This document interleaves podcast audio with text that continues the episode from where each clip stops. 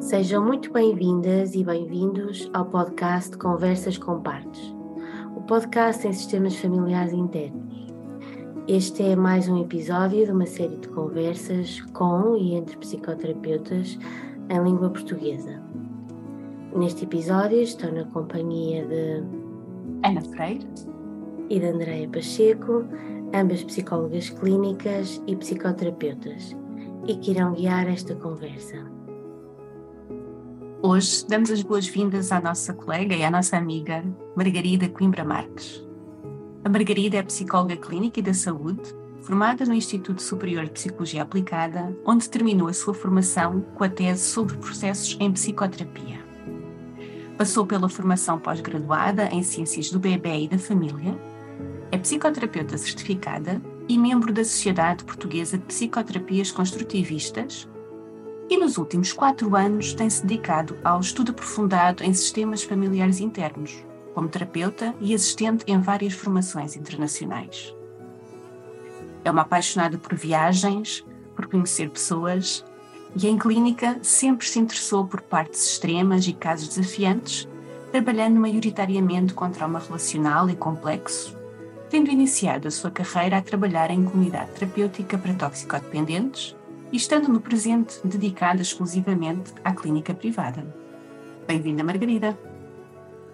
Obrigada, obrigada por este convite. Bem-vinda, Margarida. É muito bom estarmos aqui contigo. Olha, e, iniciando aqui a nossa conversa, gostaríamos de te perguntar, de, de convidar também aqui a, a, a refletir e a perceber quando te propuseste a explorar este tema uh, das partes suicidas, que partes tuas fizeram parte deste processo? Olha, eu acredito que não foram as partes que estão presentes neste início de entrevista, porque daquilo que está presente agora, não é? Que eu noto há partes mais ansiosas, mais preocupadas em serem ouvidas, que não queriam tanto ser vistas Portanto, não foram estas que aqui estão, eu espero que elas nos deem espaço suficiente, mas também lhes quero dar as boas-vindas. Estou consciente que foram outras, foram se calhar partes minhas adolescentes, que adoram desafios, que se entusiasmam, que ficam muito contentes em poder estar com pessoas e partilhar ideias com pessoas e a ideia de estar convosco. Também foi muito o meu coração, não é? Que tem muito respeito e muita compaixão por pessoas que têm o sofrimento extremo e aliadas a partes minhas que gostam de cuidar e que querem também trazer isto mais à luz uh, do pensamento e da discussão de todos, são de facto partes, não é? E eu que querem que, lá está, que isto, que as partes suicidas, a ideação suicida, o sofrimento, os comportamentos autolesivos, não é? Possam ser vistos de uma outra forma, né? de uma forma com a intenção que contém, com o respeito que merecem, sem serem patologizadas ou, ou postas de parte. Então acho que é assim um misto e talvez a minha própria experiência de tristeza ou desamparo, não é? Que queira poder aliar-se a esta visão e, e, e trazer ao conhecimento de todos que às vezes as coisas não são bem como parecem, não é? Portanto, há todo um, um, um entendimento que é merecido e um respeito e uma compaixão que é merecida. Portanto, acho que foram todas elas. Acho que acho que não me estou a esquecer de ninguém aqui dentro, não é? Mas estou confiante que se alguém quiser ser nomeado ao longo da entrevista, que me dirá e eu vos deixarei saber. Isso, estava a pensar exatamente isso. Vamos fazer aqui aquilo que nós fazemos, não é? Que é acolher, acolher-te a ti, acolher tudo, tudo com que tu vens e em qualquer momento, mais qualquer outra parte de ti, é igualmente bem-vindo e vamos querer ouvir sobre ela. Obrigada, André. E, e se calhar um, continuávamos aqui com esta curiosidade, que é, tendo em conta a tua prática com casos de complexidade e de trauma, como é que foi para ti a mudança deste paradigma de trabalho com as partes suicidas, uh, comparando os outros modelos com, com os quais trabalhavas previamente para, para o modelo IFS? eu acredito que uma coisa que sempre esteve presente, talvez pela minha própria experiência pessoal e, e pelos processos terapêuticos que eu própria fui estando como cliente, que a compaixão, o respeito e a compreensão, no fundo, a abertura de compreender que eu quero acreditar que sim, não é? Que, mas que tenho humildade nesse sentido, mas da intenção ou do que é que as partes suicidas refletem, ou até de acreditar que isto era, serão comportamentos defensivos, eu acho que isto sempre esteve um bocadinho lá. Claro que agora muito mais enriquecido pelo modelo de FS, com técnicas e uma compreensão muito mais aprofundada do que em outros modelos. Portanto, eu diria que aquilo que eu acredito que mudou significativamente foi de facto as minhas partes como terapeuta, ou seja, aquilo que estava presente em sala com o cliente. Eu acho que tinha muito mais partes com medo, portanto, as minhas próprias partes ansiosas ou partes que queriam controlar ou que receavam o impacto não é, que alguns comportamentos poderiam ter ou que se responsabilizavam por esses comportamentos ou que viam se calhar também mais um cliente como um todo não é naquele momento e não como uma multiplicidade de coisas então, eu acredito que sim que, que essas estariam muito mais presentes também talvez muito mais caretakers meus não é muito mais partes a tentarem às vezes não negociar até ou falar diretamente com as partes suicidas, mas muito a tentar cuidar uh, uh, e empatizar com o sofrimento que estaria presente, não é? Que continua a ser importante, mas às vezes é mesmo uh, fundamental estarmos, fazermos um tete a tete, é? Com a intenção e com a edição suicida e com aquilo que possa estar presente, e talvez, claro, partes minhas que, pelo receio, pela ansiedade que tinham até crianças minhas estarem presentes numa sala com partes tão extremas, uh, se calhar protetores meus que queriam controlar ou que queriam assegurar o grau, não é, de, do impacto que aquilo estava a ter e, e se a pessoa precisava de apoio medicamentoso.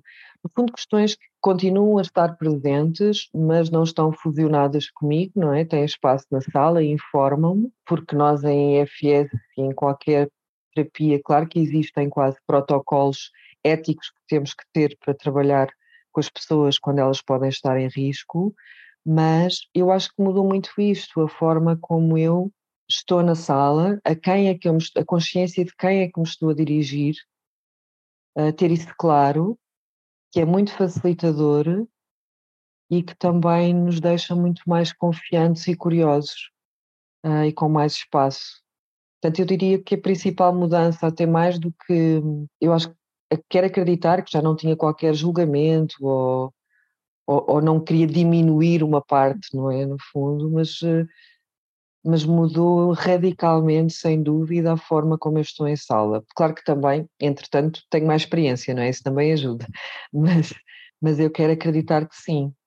E tecnicamente mudou muito, como vos digo, não é? Porque agora sei com quem, a quem é que me estou a dirigir e sou clara nessa direção uh, quando tenho a pessoa à frente. Sim, sim.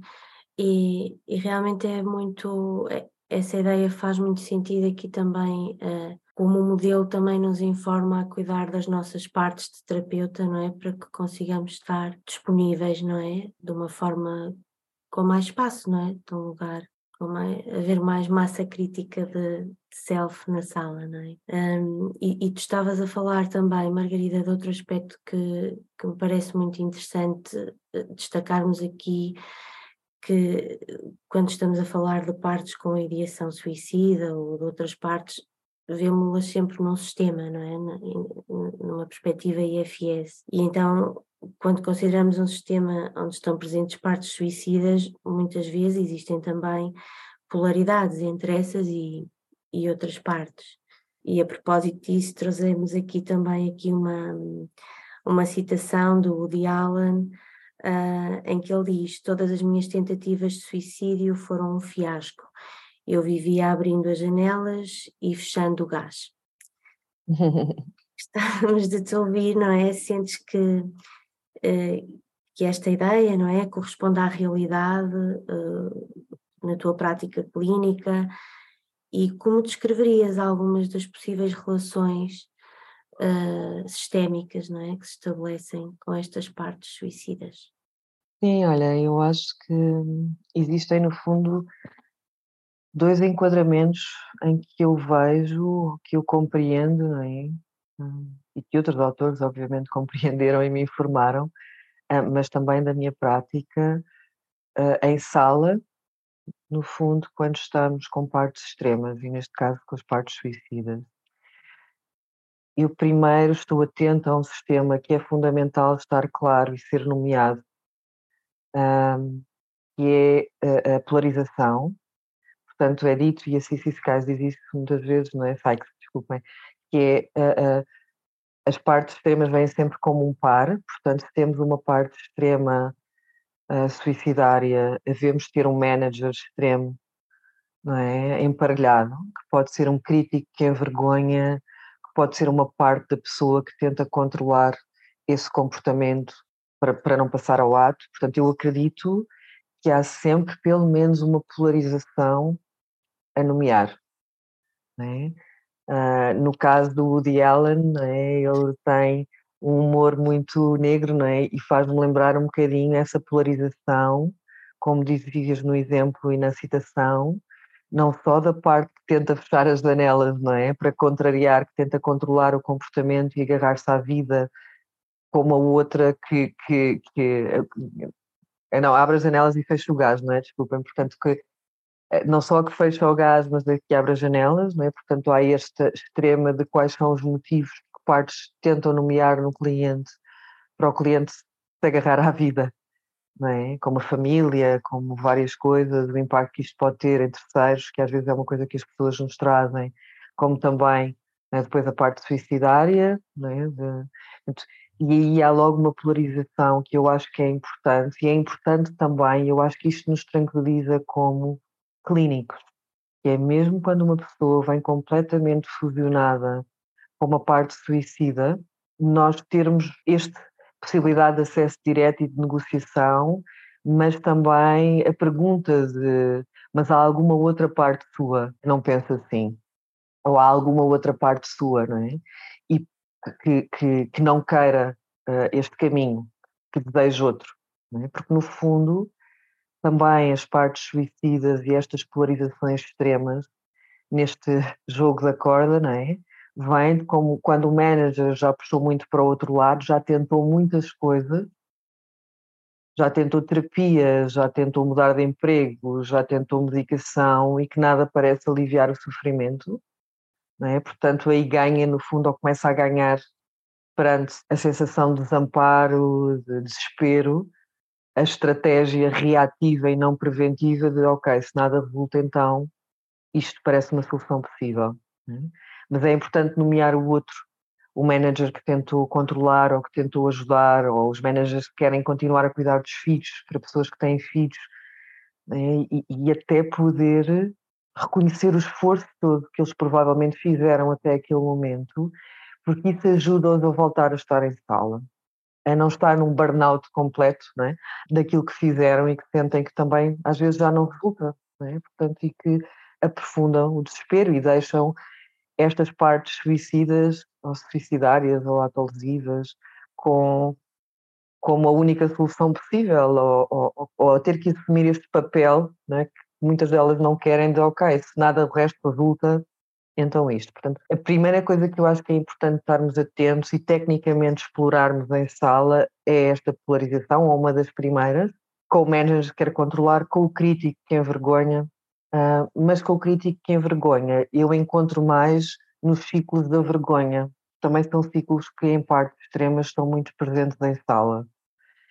E é o ciclo entre, no fundo, o exilado pequenino de ninguém me vê ou ninguém nota o meu sofrimento, ou eu sou mau, ou eu sou profundamente mau, portanto, tudo aquilo que tem a ver com fardos de vergonha, né?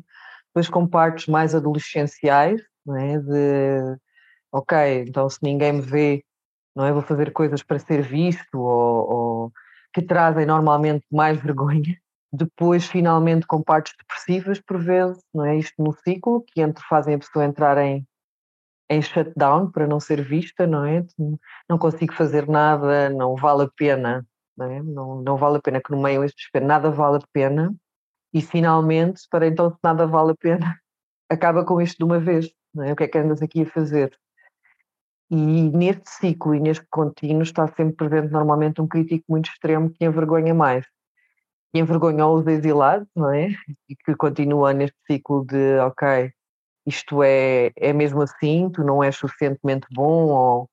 e depois que envergonha as próprias partes depressivas e o sistema e até pode ser um, um trigger né, para a parte um, suicida, que é que lhe diz então, uh, mas tu também não és capaz de fazer nada com isto, ou nem, nem desta forma tu és capaz, não é? E, e, e eu acredito que estes ciclos, por vezes, são ciclos mais desafiantes de trabalhar, porque os críticos, uh, quando até, uh, e é o mais frequente, não é? já existiram outras tentativas de suicídio, conseguem, em momentos de crise, serem muito extremos e apontar isso mesmo, não é? Nem das outras vezes foste capaz, tu és um cobarde. Um, e, e, e, isto alimenta muito depois aquilo que é a reação ou a necessidade de reação do sistema.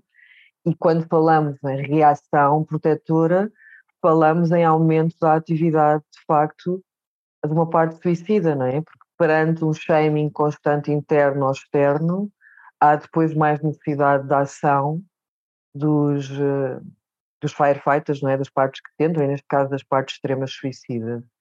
Portanto, eu diria que para as minhas partes preocupadas ou que ficam mais tensas, um dos sinais de alerta, de facto, é mais este registro deste ciclo da vergonha presente, em que já às vezes existiram tentativas de suicídio anteriores e em que o crítico entra num shaming muito, muito forte e que pode, inclusive, não é? lá está, incentivar a ação, é? porque aí os managers ficam um bocadinho sem mãos a medir para a ação de um crítico também muito, muito extremo. Portanto, no fundo, eu diria que as partes presentes na sala é? são sempre muitas e muito fusionadas, que é o mais desafiante, é? porque um sistema que está normalmente com forte ideação suicida, uh, é um sistema que está com pouca energia de self, e, e, isto faz com que às vezes até seja difícil nomear as partes, e nós estejamos num grau de dissociação do cliente grande e que estamos estar em acesso direto muitas vezes e a falar, dire... ou seja, para uma consciência nossa e não do cliente, mas uma consciência nossa para quem estamos a falar naquele momento e queremos que chegar ao final da sessão sabendo que isto vai dar mais consciência no final ao cliente e mais clareza sobre o que está a acontecer com ele, mas que nem sempre é assim, portanto é muito trabalhar em acesso direto por vezes com estas partes, mas eu diria que da minha experiência, daquilo que tenho lido, há muito esta, estes ciclos presentes, partes envolvidas no ciclo da vergonha, polarizações com outros managers e também com os críticos, ah, mas normalmente que eu encontro nestas polarizações é mais os exilados de, de amparo, né, de desespero, um hopelessness, né, portanto esta é a única saída. E aí eu acredito que para mim como terapeuta é mais fácil porque se eu conseguir dar esperança àquele sistema e negociar com uma parte suicida dizendo que se ela me der mais tempo terá que ela está interessada em dar mais tempo para encontrarmos outras soluções e trabalhar, no fundo, a dar mais esperança e a, a fazer algum unburdening daquele sistema, vai diminuir é? o quão extremo isto possa ser no sistema. Aquilo que para mim, e eu acho que isso deve ser uma coisa individual, mas que eu, que eu encontro como mais desafiante é quando já estamos neste ciclo paralelo de eu estou realmente mal, de uma vergonha extrema, o crítico a reforçar, eu nem sequer me consigo não é, matar, uh, e como se a parte suicida carregasse não só a intenção de terminar com o sofrimento, mas de provar ao próprio sistema e aos outros que a pessoa, ou que aquele exilado realmente é bom em alguma coisa. E isto para mim é mais uh, desafiante, em termos de negociação. Pronto, isto é aquilo que eu encontro, mas sem dúvida que para além de a clareza que partes extremas vêm em pares com managers extremo, vem também esta ideia de que por vezes há aqui um ciclo da vergonha extremo, muito extremo também, e reforçado até pelos comportamentos autolesivos e outros. É complexo, mas interessante. Estavas a assinalar isto que, que, já nomeaste várias vezes, Margarida, que é o sofrimento, não é? Tu disseste de uma maneira, uh, Nietzsche disse, disse de outra, ele diz qualquer coisa como a ideia do suicídio é uma grande consolação, ajuda a suportar muitas noites más. Palavras Sem dúvida. Andréia, sabes, e isso às vezes, eh, eu não sei se vocês já encontraram na vossa clínica, eu seguramente já encontrei, há muitas pessoas que têm um distrator com ideias suicidárias, mas nunca, na verdade, é, tiveram, ou, ou essas partes não têm intenção lesiva. Ou seja, é, é mesmo um distrator, que é, há pessoas que vão, que, que vão para a cama à noite ou que perante um grande desafio pegam no telemóvel e há pessoas que têm partes distratoras, eu já as encontrei na clínica, que pensarem em formas de morrer, que se distraem e que veem como uma solução e que são partes que estão presentes durante anos, uh, que não. Aliás, há, partes, há clientes que ficam assustados com isso, outros que, que dizem: Não, mas eu, eu, não tenho qualquer intenção, não é? Isto não é nada. Simplesmente a ver quer essa possibilidade, às vezes dá-me um certo conforto, não é? Como se fosse uma saída, como diz Nietzsche tão bem, não é? Portanto, ele já, já tinha aqui, era a FS Informe, e sem dúvida, portanto, às vezes isso traz algum conforto, mas eu noto que isso, às vezes, é, pelo menos, é muito diferente daquilo que não chega, por vezes, a ser uma parte extrema. Eu vejo-a como quase um, um self-soothing. Sim, não é? E, um soothing um bocadinho dark, não é? Mas, mas não deixa de ter essa função, não é? De, de ser um, uma saída, uma esperança. Um, é? Exatamente. E eu às vezes encontro até isto em sistemas uh, que, que, já estão mais trabalhados e que não têm cargas tão extremas de desamparo um, e que nunca tiveram nem vão ter comportamentos lesivos, uh, uh, que não se cortam, que não têm prazer, mas o pensar, o imaginar, não é, traz algum conforto. É? E às vezes isto, claro que começa num contínuo, mas, mas outras não. Outras são mesmo porque nós às vezes temos partes que dizem isto, não é? Que é só me apetece desaparecer, ou só me apetece fugir, pegar numa mochila e ir para uma ilha deserta, não é?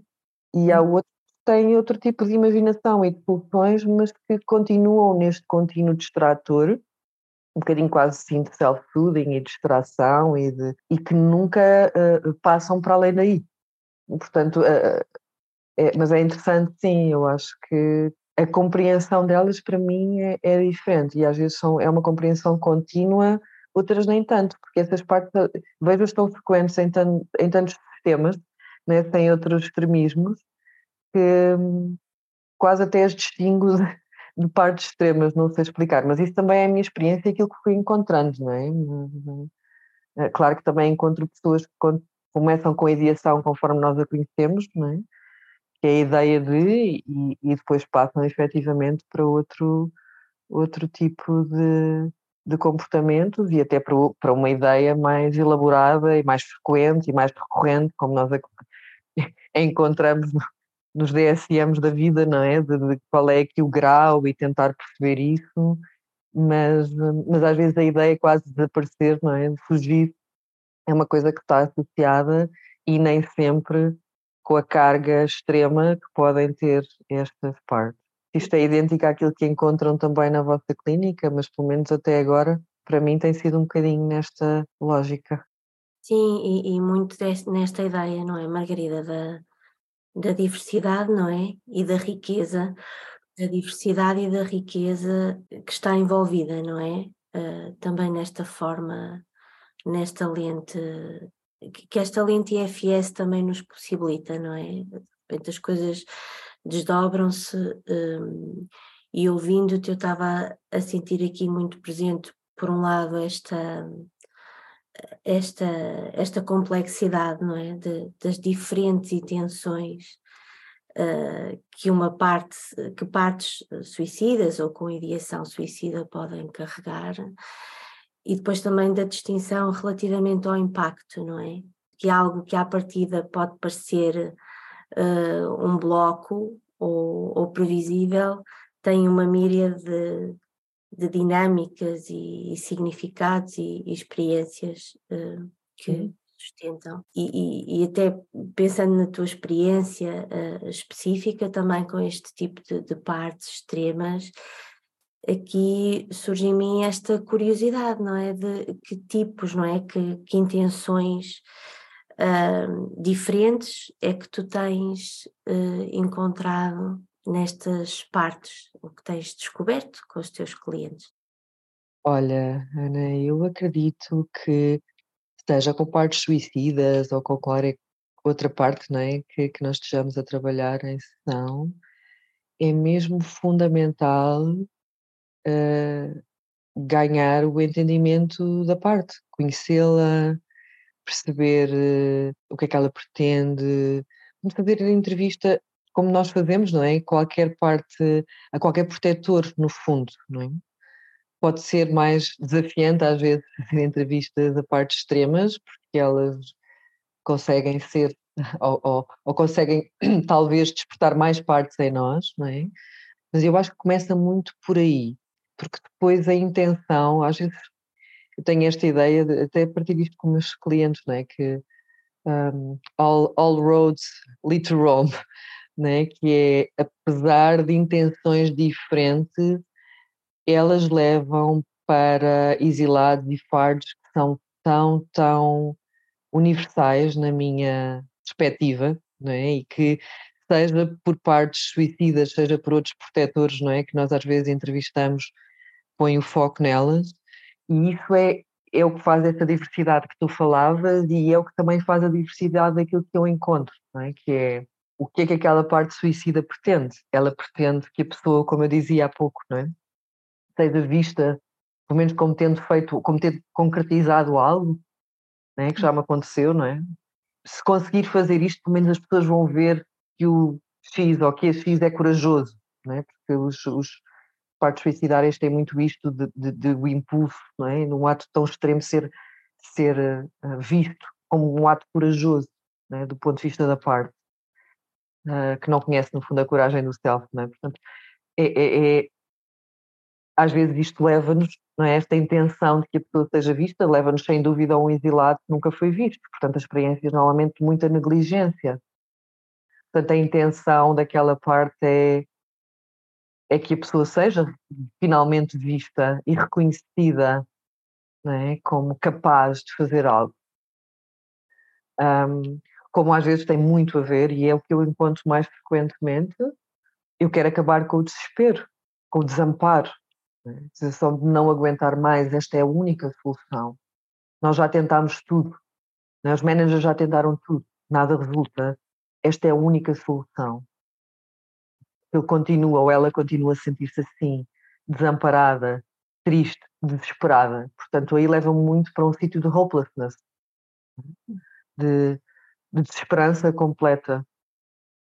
Portanto, isto também nos dá luz sobre aquilo que tem que ser trabalhado com maior urgência naquele sistema, não é? Portanto, há que, em, naquele sistema de negligência, ajudar a pessoa a sentir-se vista, no sentido de ajudar a exilada a curar, no fundo, as feridas ou fazer o unburdening de, dessa experiência de negligência, nem que seja a ser vista por nós como terapeuta no sofrimento que está a ter. Às vezes é uma coisa que as pessoas precisam e chegar lá né? porque às vezes isto tem que ser feito de facto em acesso direto, não existe espaço suficiente para fazer o unburdening, por vezes, não é? Um, um, trabalhar com o exilado de outra forma. Portanto, aí eu sei, quando chega esta intenção, que eu de forma direta, se calhar como fazia no passado, não é? Sem ter consciência, antes de IFS, ser muito empática, de ver aquele sofrimento, é? de chegar àquela, àquele exilado e que ele se sinta visto, nem que seja por mim. É? o terapeuta e, idealmente, pelo cliente. É aí que queremos chegar. Como no hopelessness, não é? E aí é, é uma coisa que se fala mais em treinos e será que eu encontrei mais quando, quando falámos sobre isso, que aí é muito ser o hope merchant, não é? É negociar tempo com aquela parte, ok, mas se nós conseguíssemos não é, fazer o, se houvesse outra forma, eu sei que já tentou tudo, que este sistema já tem tudo, mas se houvesse uma outra forma, e aí nós aí é mesmo muito importante estarmos muito confiantes daquilo que estamos a dizer não é? e acreditarmos realmente. É possível, para que a parte suicida também acredite, não é? Nós ajudarmos aquela pessoa, que nós conhecemos uma outra forma de ajudar aquela pessoa, é? e que isso vai ajudar. Se eles nos dá mais tempo isto foi o que eu encontrei também mais em, em demos e outras coisas, mais, não sei se por coincidência se também se encontra mais, não é? Mas uh, as intenções eu acredito que são muito diferentes e da minha experiência eu acho que é importante também, ainda voltando à questão anterior, compreender verdadeiramente a parte com que nós estamos a trabalhar. Porque às vezes as pessoas chegam-nos à sala a dizer que querem morrer e isto não é uma parte extrema suicidária isto é uma parte depressiva, é uma parte simplesmente desesperada. E o trabalho que eu vou fazer com esta parte é completamente diferente do que se vai fazer com uma parte uh, uh, suicida extrema. E eu acredito que uma coisa que me ajudou também na clínica a ajudar a ter esta percepção em sala, para além de IFS, uh, foi a teoria polivagal. Porque hum. o que eu sinto é que quando a pessoa vem com uma ativação mais dorsal vagal, isto normalmente são mais exilados e partes depressivas. Quando uma pessoa vem com uma ativação, né, para além desta ativação que pode estar presente dorsal vagal, mas com uma intenção, uma, uma, uma, uma ativação mais ativa, mais simpática, aqui se calhar é quando nós temos que estar mais preocupados, porque há ali uma parte suicida no sentido de ativa de agir, não é? Porque nós sabemos na ativação simpática é quando nós lutamos, quando nós fugimos, quando nós ativamente fazemos alguma coisa. Portanto, preocupa-me mais uma pessoa até que esteja funcional com grande carga de desespero, mas que continue com uma ativação simpática grande, com cargas elevadas de, de ansiedade, com comportamentos ativos, é? até de adições, com firefighters ativos, do que uma pessoa que há um mês que não saia da cama. Que há um desespero, mas há, um, há, há um, normalmente um dorsal vagal muito ativo, que até bloqueia e, e faz com que a pessoa entre em shutdown, e às vezes essas próprias partes estão a tentar proteger a, a, a a, a, ação de partes uh, suicidas, não é?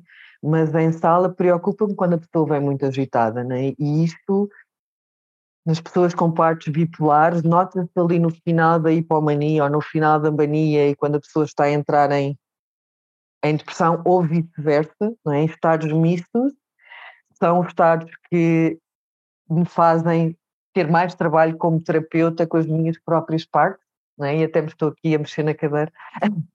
E é, ok, aqui se calhar eu tenho que ser mais ativa, porque a intenção desta parte é uma intenção ativa da ação, de impulso, e não uma intenção de. Sobre as intenções, eu diria começar muito por conhecer a parte, por perceber quem é que nós temos à nossa frente, como é que está o cliente, como é que está o sistema nervoso do cliente, e a partir daí, claro, chegar às intenções mas, mas eu diria que, que lá está, não é, não é a intenção do quero morrer ou, ou, ou que, me, que me deixa a acreditar que aquela pessoa tem uma parte extrema, é uma complexidade e um grande conhecimento de o que é que a parte realmente quer, o que é que está a fazer, ela quer agir, ela não quer agir, e como é que está a pessoa, é? como é que está o sistema nervoso da pessoa. Acho que fui aqui encontrando várias coisas, não sei se foi só a intenção, Ana, mas foi aquilo que me inspirou a responder. Sim, foi ótimo, muito interessante, Margarida. Claro e inspirador, e também traz aqui muita esperança.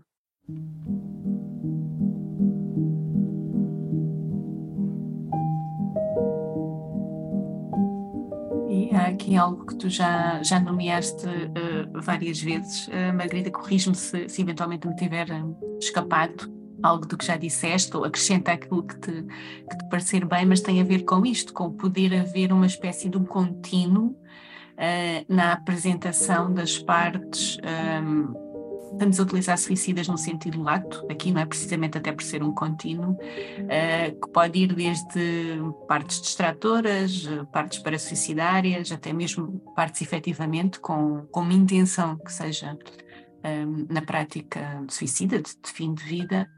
O uh, que, é que, que é que dirias mais acerca disto? O que é que eventualmente te ocorre agora ainda? Eu acho que é importante deixar claro para, para nós, como profissionais, que, no fundo, validar a intenção não é validar o comportamento. Porque quando falamos em ter presença de self e respeito e compaixão, é preciso ter muita confiança também presente na sala e muita coragem e perceber o que é, o que, é que aquela pessoa precisa. Os protocolos, chamamos assim, apesar de eu não gostar da palavra, não é? Continuam em cima da mesa. Eu não vou deixar uma pessoa sair da sala se a parte suicida não está com um plano elaborado e não se permitiu nem houve espaço para negociar com aquela parte suficientemente para a pessoa estar em segurança. Eu vou quebrar confidencialidade, eu vou dizer à pessoa que a pessoa precisa de ajuda, que é preciso internamento, à pessoa, às partes, não é? ao todo. Vou deixar isso claro e, se necessário, chamar um familiar ou alguém da, da confiança da pessoa, que normalmente é algo que fica, o contacto de emergência, que fica definido logo uhum. numa primeira sessão. Ocorre-me dizer isso, que é, ocorre-me dizer que existe de facto um contínuo. Aquilo que a EFS nos dá e eu acho que nos traz é evitar mais esse tipo de situações, é conseguir mais resultados, da minha experiência, mais eficientes do ponto de vista da pessoa acabar a sessão a dizer não. Eu sei que não vou, não é? eu, eu, eu acredito, eu sei que esta parte não vai agir é? e perceber se é a mesma pessoa que está a falar, não é? Ou se é de facto uma parte dela que está, ok, eu, eu vou, e isto é um bocadinho intuitivo, não é? tudo bem, tudo bem, mas depois sai daqui e vou fazer mal a mim mesmo. Não é? Mas normalmente não, porque as partes são claras, elas não nos mentem, nem ao próprio. Uh, a não ser, como é óbvio, numa primeira ou segunda sessão em que nós não conhecemos a pessoa, claro que tudo isto pode acontecer, não é? Pode acontecer chegar alguém com partes extremas numa primeira sessão e, e o ciclo da vergonha não vai permitir falar disso quando nos conhece. É? E pode acontecer que a pessoa não desaparece numa segunda sessão porque tentou suicídio. É, é, é, é, são os desafios grandes do nosso trabalho, mas, mas existem, não é? Um, agora, da minha experiência, isto não acontece. E aquilo que a EFS nos dá não só são mais estas ferramentas técnicas para poder negociar, dar esperança ao cliente, trabalhar de outra forma, não é? Para que o cliente possa uh, ter mais espaço, ter mais energia de self, diminuir não é, este extremismo interno, mas a IFS não nos retira a consciência e a confiança de dizer, ok, mas isto não foi possível, este sistema não negociou, esta parte não acredita que é possível, não, é? não existe espaço, não existe, a parte não faz o unblending, continua a dizer que vai tentar. Portanto, eu vou validar a intenção dessa parte, mas não vou validar o comportamento. Esta pessoa tem que efetivamente ser internada tem que acionar o psiquiatra, tem que acionar a família. Portanto, isso continua a acontecer na minha prática diária. Mas se calhar acontece de uma forma muito menos receosa, muito mais clara, muito mais respeitosa da aliança, porque a parte não se sente traída por mim. Eu deixo claro, muito claro, e sei para com quem é que estou a falar naquele momento. Mas eu acho que interessa dizer isso, que é, é nesta pergunta, neste contínuo, que não é de todo a mesma coisa trabalhar com mediação do que trabalhar no sentido lato, não é? Com uma intenção clara suicida com um plano elaborado, não não é? Se há um plano elaborado, eu tenho que perceber se no final da sessão, tendo em conta o resultado da mesma, se ainda é necessário ativar os meios para a proteção daquela pessoa ou não, e fazê-lo com clareza e com confiança. Agora, se calhar a forma como eu trabalho isso é diferente. E a esperança que eu tenho e a confiança que eu tenho de que se calhar eu consigo negociar o suficientemente suficiente com aquela parte para não ter que acionar estes mais, para a pessoa não ter que ser internada, também é diferente. Mas há aqui um contexto multidimensional, não é? Eu, mesmo que assim seja, se eu tiver uma sessão semanal e se a parte negociar comigo e se a pessoa não tiver, por exemplo, todo medicada, uh, pelo menos a pessoa pode não ser internada. Eu não consegui negociar com a parte, a parte diz que, que volta na próxima semana, mas eu sei o que é que pode acontecer com um crítico no dia a seguir e envergonha né, a reação que isso vai ter. Portanto, a negociação aí vai ter, ok, mas tem que ir ao psiquiatra, ou, mas temos que combinar um telefonema hum. na, na, a meio da semana, ou, mas em tom de negociação e não de controle, que eu acho que é uma grande diferença, é? que é, não é para controlar, é para assegurarmos os dois, eu e a pessoa, que a pessoa está suficientemente bem, porque senão eu ela precisa da minha ajuda. E a confiança também de que isto pode acontecer e a confiança de que há um nível ético e de responsabilidade, mas também isto para os meus próprios exilados e para os meus caretakers e para os meus rescuers, que se algo extremo acontecer àquela pessoa tem a ver com o sistema dela. E eu tenho que ter, de facto, muito claro o que é que a pessoa precisa, mas se, que é algo que eu às vezes digo a mim mesma quando, quando estou com muitos casos desses, que confesso como é óbvio, também é mais uh, difícil para mim fazer unblending de determinadas partes minhas, que é se há alguma coisa de muito mal acontecer, é? eu também posso trabalhar com as minhas partes sobre aquilo que aconteceu e assegurar, obviamente, que não estamos sozinhos, que fazemos muita intervisão, que fazemos muita supervisão, que partilhamos esta responsabilidade e que temos a humildade de estar sempre a tentar uh, fazer formação e perceber mais e, e, e, que não sabemos tudo e que e ter isso muito, muito presente é complexo, não é? Não é a mesma coisa de que a pessoa vai nos ligar que teve um ataque de pânico, não é? Nós podemos efetivamente receber um telefonema de um familiar a dizer que a pessoa tentou alguma coisa e, e, e, e mesmo como eu tenho pessoas extremamente medicadas e que, e que principalmente pessoas uh, com, com bipolaridades extremas e com outro tipo de partes não é, extremas, temos, lá está, com trauma complexo, com altos níveis de, de dissociação, entre outros. Mas, mas, eu acho que é muito isto, Andréia, que importa dizer, que é termos a informação de IFS não quer dizer que não continuamos a ter outras informações protetoras para o cliente e para nós e de responsabilidade.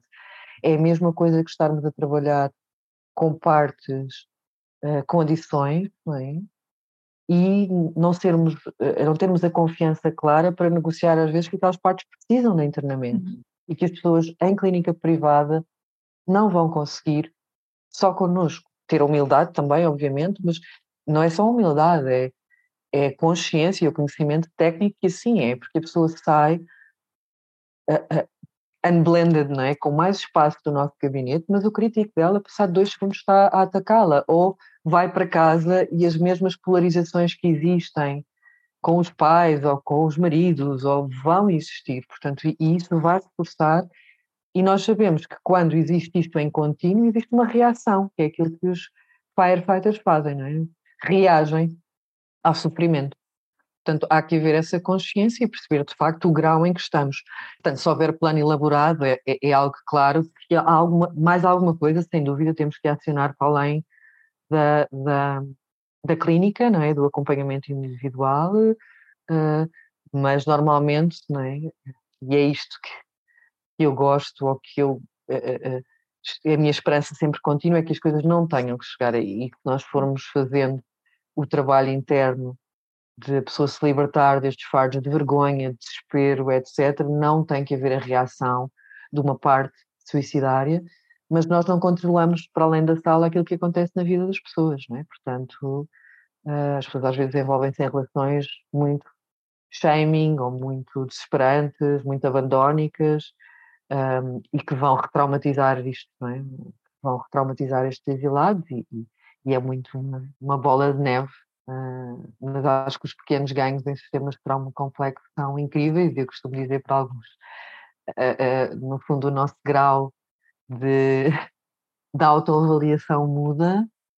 Um, e para mim, ter que alguns clientes que, que tiveram, por exemplo, antes de trabalhar comigo, dois internamentos hospitalares anuais saber que eles já não estão há três ou quatro anos sem ser internados, para mim já é um ganho gigante.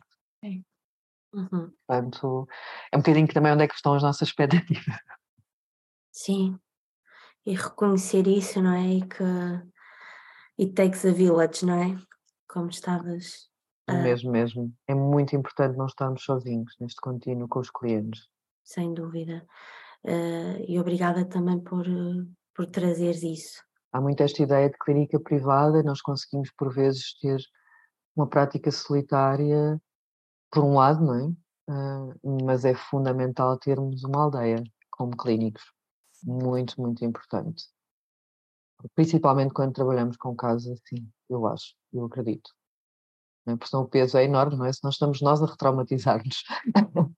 Claro, com certeza, e até em todos os casos, não é? Mas neste até em todos os casos e na vida, não é? Uh, e até a Margarida, um, pegando também aqui nesta ideia uh, de, de, conexão, não é? E, e, mais lata e expandindo isto também à medida que nos aproximamos aqui do, do final desta, desta nossa conversa. Gostávamos também de te ouvir aqui fora da sala, como é que tu olhas para estas questões fora, fora da nossa sala, fora do, do contexto de terapia, pegando até aqui nesta, nestas questões mais, mais culturais e, e macro, por exemplo, nós sabemos que muitas vezes nos mídia passa-se a noção ou teme-se a contaminação resultante das notícias de suicídio e há protocolos específicos neste sentido, não é? Que, que são utilizados uh, por estas estruturas um, uh, eh, que veiculam informação, não é? E que, e que divulgam informação. Uh, como é que tu sentes que, este, que estes protocolos ou que estas abordagens se coadunam ou não com a perspectiva IFS e até eventuais fartos familiares ou culturais? Uhum. E também como é que a IFS poderá ou poderia contribuir uh, para, para melhorar até estas práticas? Uhum. Olha, eu acho essa uma questão super interessante e de facto é interessante que tu também tenhas dividido entre macro e, e dentro da sala, eu diria micro, né? Porque eu acho que tem duas compreensões diferentes.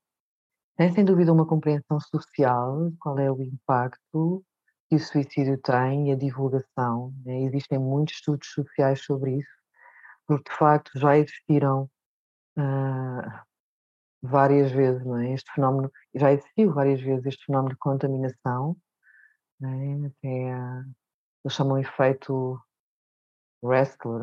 Olha, agora não tenho, e desculpa é a minha ignorância, não tenho o, o nome, mas uh, presente, mas de facto que é o efeito que pode ter, e, e, e tem, já teve, não é? Uh, socialmente, principalmente se for uh, o impacto que tem na mesma uh, população demográfica de quem cometeu o suicídio que possa ter sido publicitado ou divulgado.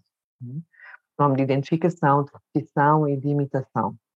E isto eu deixarei para colegas meus das ciências da, da psicologia social, não é? Porque de facto tem, tem um impacto. É? E, e, já existiram vários fenómenos no Japão, uh, de, de, depois de um aumento do número de suicídios uh, dessa, dessa, dessa, população, não é? idêntica a quem o cometeu. E, o efeito Werther, não é?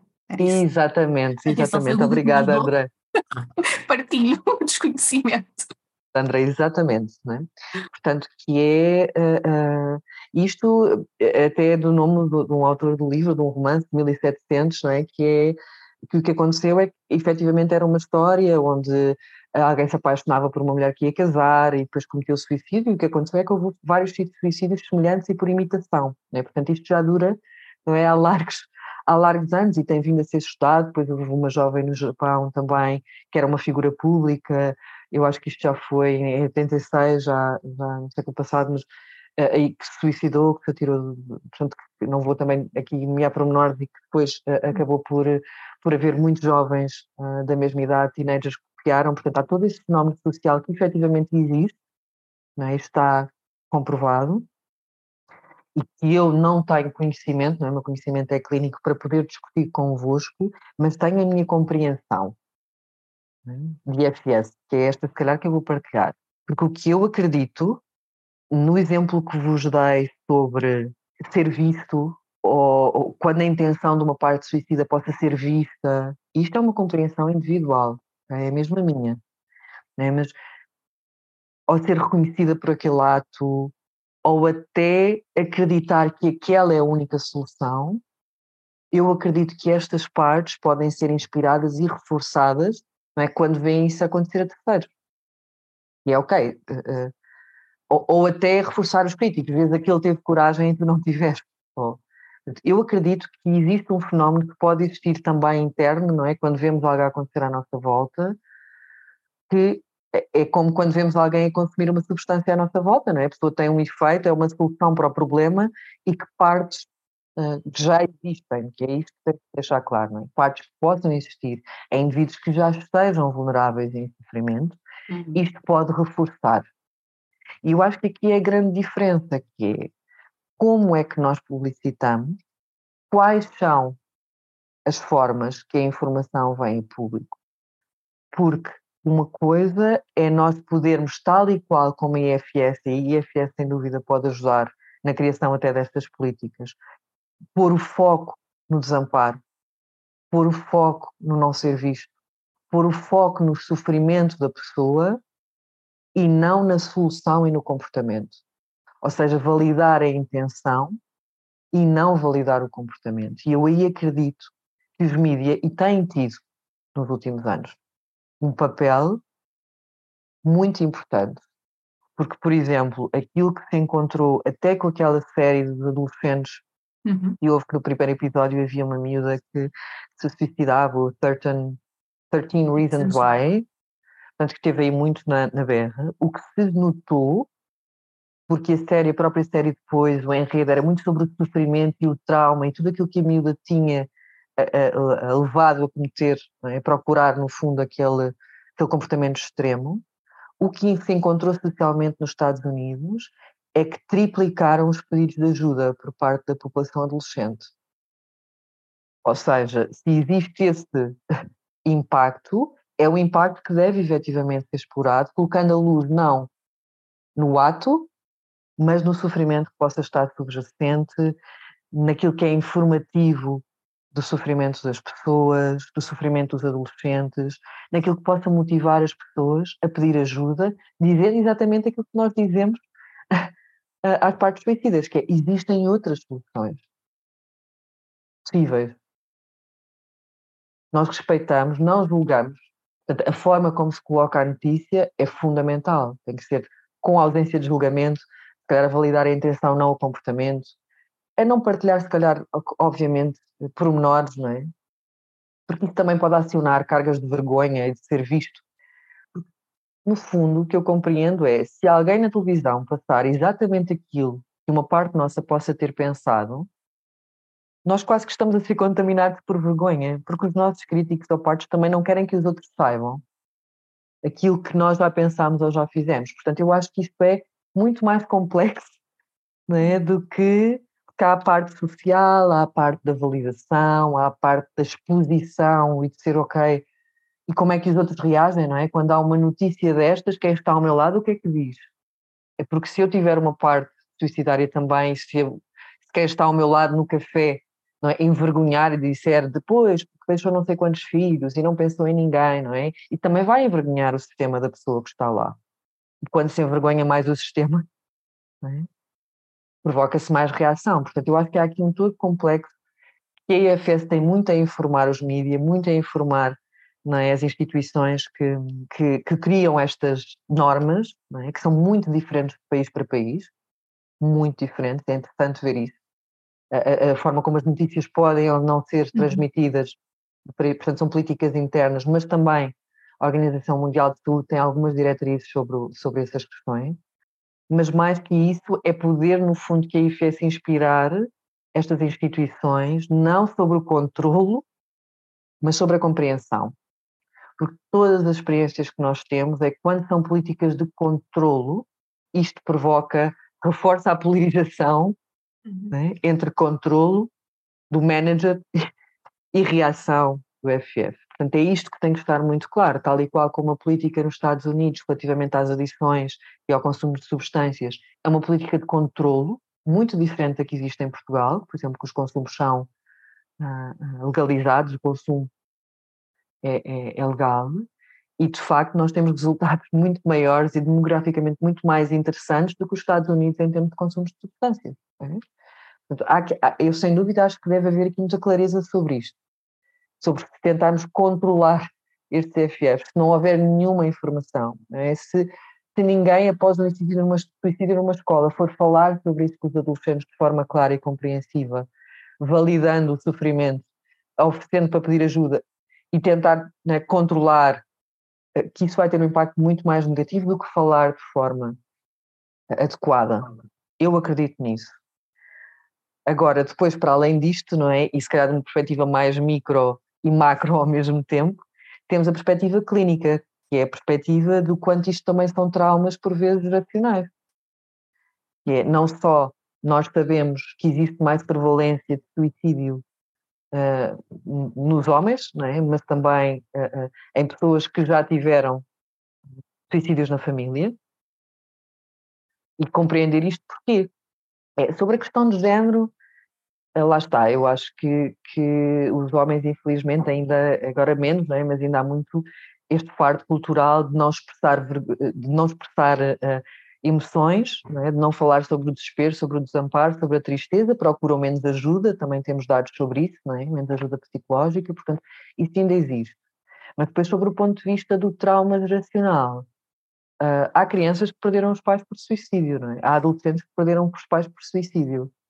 Qual é o impacto que isto tem na vida da pessoa, mas também o que é que a pessoa já carrega de fardos de desamparo, de vergonha, etc., que já eram das gerações anteriores. Porque se houve alguém anteriormente que já cometeu suicídio, isto é só sinal que aquela família carrega provavelmente fardos enormes de vergonha ou desamparo, e isto da epigenética diz-nos, a IFS também, que é um contínuo. Portanto, isto é tão multifatorial que é, que é eu acho super ambicioso. Ao mesmo, é interessante, mas também super ambicioso responder a essa pergunta. Eu acho que esta, eu acho que esta pergunta dava uma conferência, sabes? Sobre uh, o que é que é geracional, como é que isso se, se processa em termos geracionais, o que é que tem a ver com a vida do próprio, como é que é a experiência, os fardos, os exilados que carregam quando se perde alguém para o suicídio, é? quando se perde um pai, um tio, um irmão para o suicídio, o que é que a pessoa fica a dizer a si própria? Será que fica a dizer eu não fui capaz? Né? Eu não... Qual é o impacto que isto tem? E ao mesmo tempo, depois, sei lá, olha, eu, eu venho tantas ideias, venho aqui tantas estrelas, que eu também sei que estamos quase aqui a chegar ao final do nosso tempo um, e não quero assoberbar e deixar isto menos claro. Mas de facto eu acredito que é mesmo multifatorial. Uh, acho que a EFS tem muito a contribuir para esta clareza sobre falar sobre as coisas e sobre as partes extremas, eu digo sempre, não é? Sobre validar intenções, validar o que protegem, ver o sofrimento das pessoas, não tem que ser igual a validar o comportamento. A dizer sim, sim, isso é uma solução. Eu compreendo porque quero fazer isso, porque já tentou tudo. Não é isto que nós vamos dizer, nem que queremos alcançar. É respeitar, mas dar soluções diferentes e aí os média têm um papel importante e eu acredito que nos últimos anos já têm tido, mais em Portugal, por exemplo.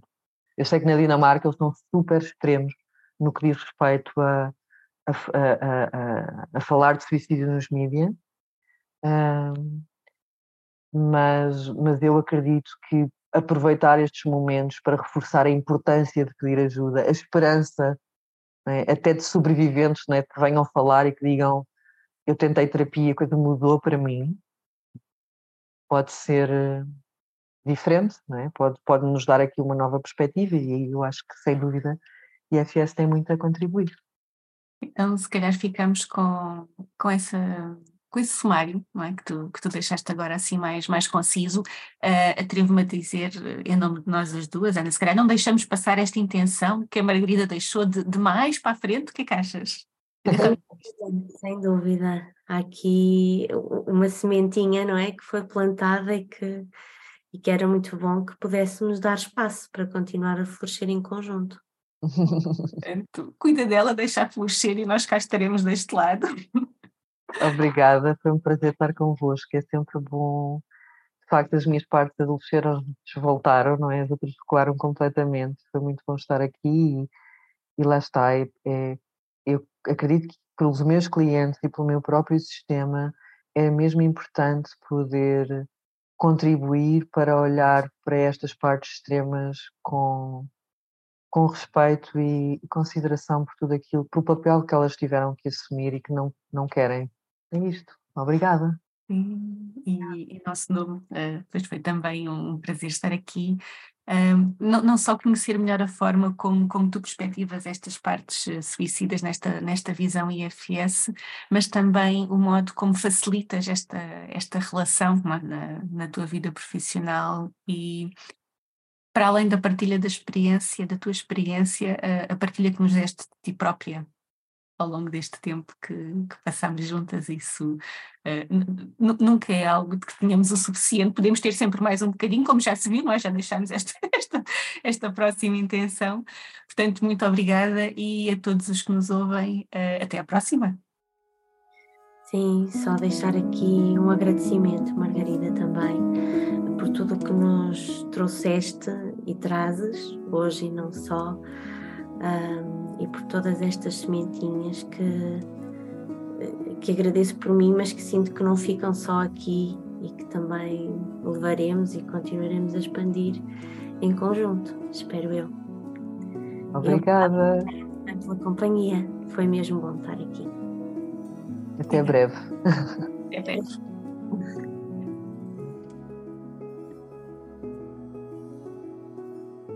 Ok, vou.